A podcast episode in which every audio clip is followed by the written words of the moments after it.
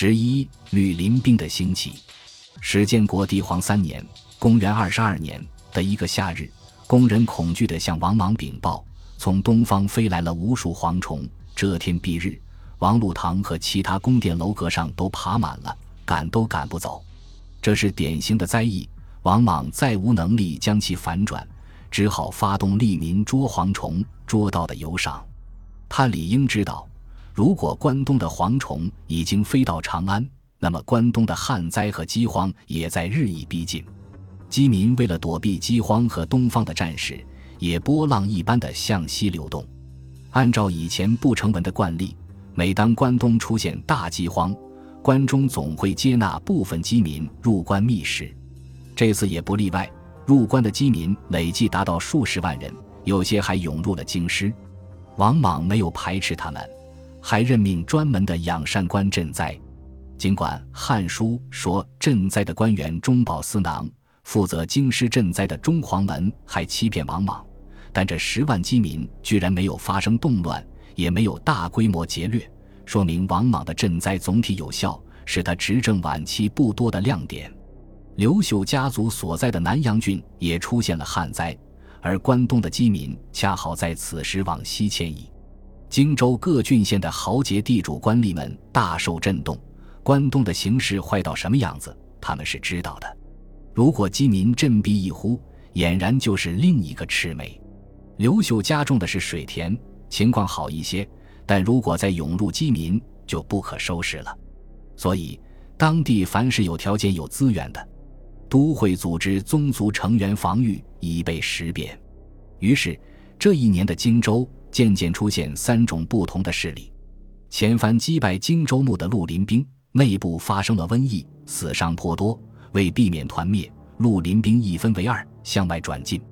其中，王匡、王凤带人北向南阳郡，号新士兵；程丹、王常带人西向南郡，号下江兵。史建国帝皇三年七月，新士兵进击南阳郡的随县，虽然没有攻下，但平林县人陈木起兵响应，号称平林兵。正在逃亡的刘秀族兄刘玄，此时加入平林兵，并担任官职。至此，原出绿林兵的这三支队伍逐渐超越盗贼的规模，成为荆州最具活力的军队。为了应对，王莽也做出军事部署，大致有三支力量，其中。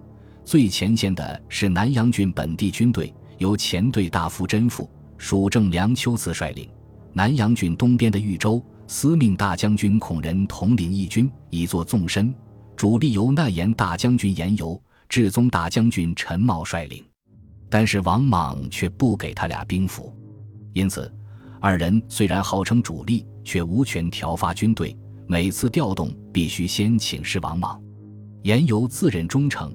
对此感到寒心，和陈茂发牢骚说：“遣将不给兵符，这就好比猎犬被拴着，还被要求必须抓到猎物。”陈茂也有同感。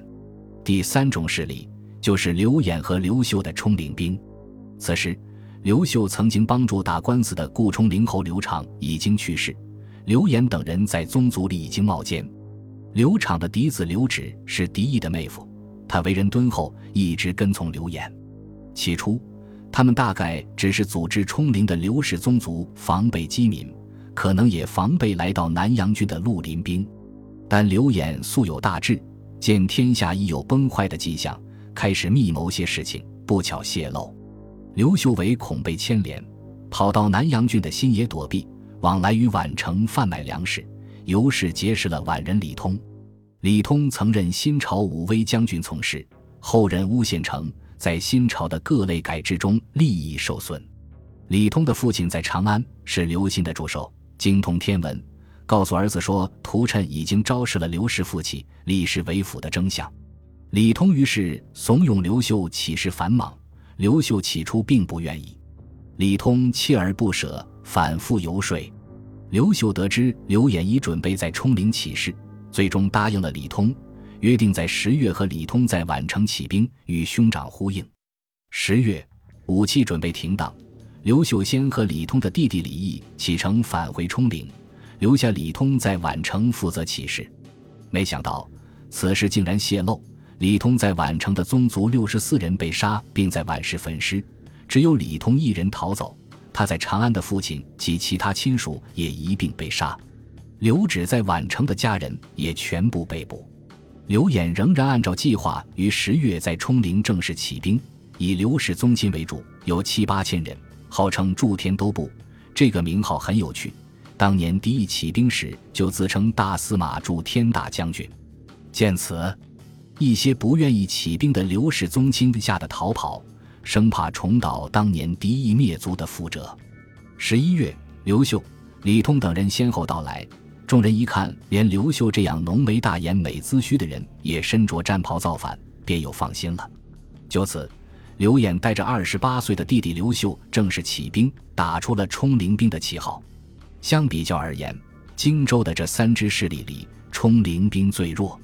加之宛城起事的失败，冲陵兵势单力薄，就派人找到新士兵、平林兵两支绿林队伍商议加入，最终三支军队合并。联军仍称绿林兵，这段故事，史书描述为新士兵和平林兵主动投奔冲陵兵，显然是为了抬高刘秀而将情节扭曲了。这时的刘秀连匹马都没有，只能骑牛。但也要承认，刘演、刘秀等一批出身豪杰、知识水平高且具有前朝皇室血统的精英加入绿林兵，一定程度上扩充了绿林兵的战略格局。绿林兵很快就向西进发，一路过关斩将，连克新野、胡杨等县，进展顺利。刘秀作战勇敢，斩杀新野卫，终于有马可骑了。初步胜利，却发生了一个插曲：分战利品时，大概是冲林宗族拿的太多，表现贪婪，引起了普遍的不满。其他绿林兵一度想要攻杀冲林兵，幸好刘秀觉察。督促宗族把财物匀给别人，避免了一场内讧。这证明了刘秀的领导才能，但更反映了绿林兵并没有人心思汉，把冲陵兵看作来投靠自己的弱旅，敌意颇深。在这件事里，刘玄是何种态度，史书未载，但他早就加入平林兵，很可能没有站在同宗的立场上。这大概也是后来绿林兵立刘玄为帝，而不会选择刘演的渊源之一。避免了内讧的绿林兵继续前进，再克吉阳，兵临南阳郡首府宛城之下，并厉兵秣马准备攻打。早在王莽居舍时期，与冲陵侯同属长沙王氏系的安重侯刘崇起兵反莽，也曾攻打宛城，但很快失败。时隔十六年，相似的形势再次出现。宛城中驻守着前队大夫甄父，属正梁丘赐，作为郡守一级的高官。他们手下的军队训练有素，绿林兵打算先进驻到吉阳与宛城中间一处叫小长安的聚落，但没想到刚到小长安，就迎面遇上甄父和梁丘赐的军队。当天大雾弥漫，绿林兵猝不及防，被杀得大败。特别是冲陵兵，本来就不是职业军队，刘氏宗族包括女眷、儿童都在其中，在此战中几乎全军覆没。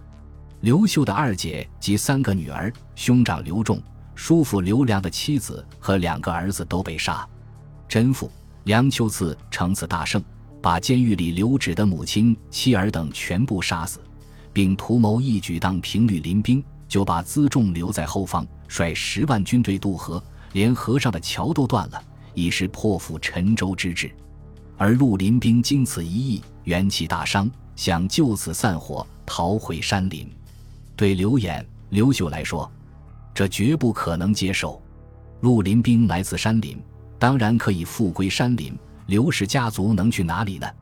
一筹莫展之际，另一支绿林兵即一度西去南郡的下江兵，被严尤、陈茂击败，辗转也来到南阳郡随县附近。经过整顿，势力复振。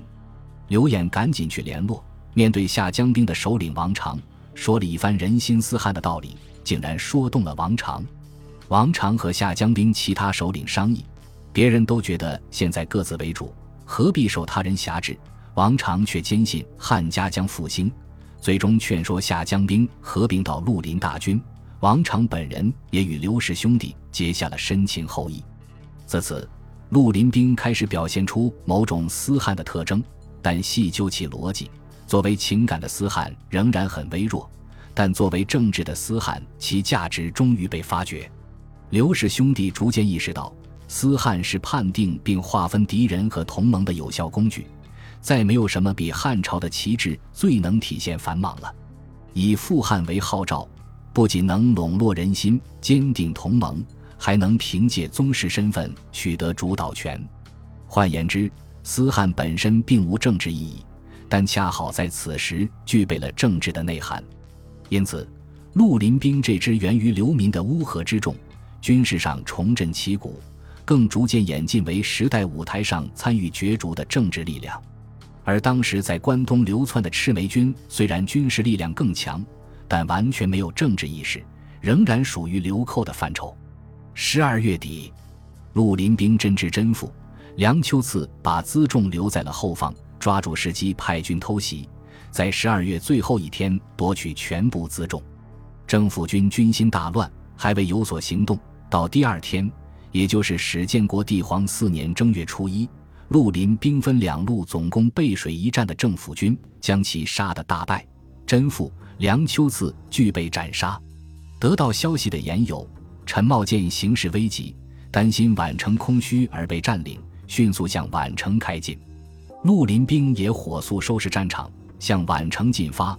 双方在宛城南部的玉阳交战，严友、陈茂也被击败，仓皇逃走。宛城中。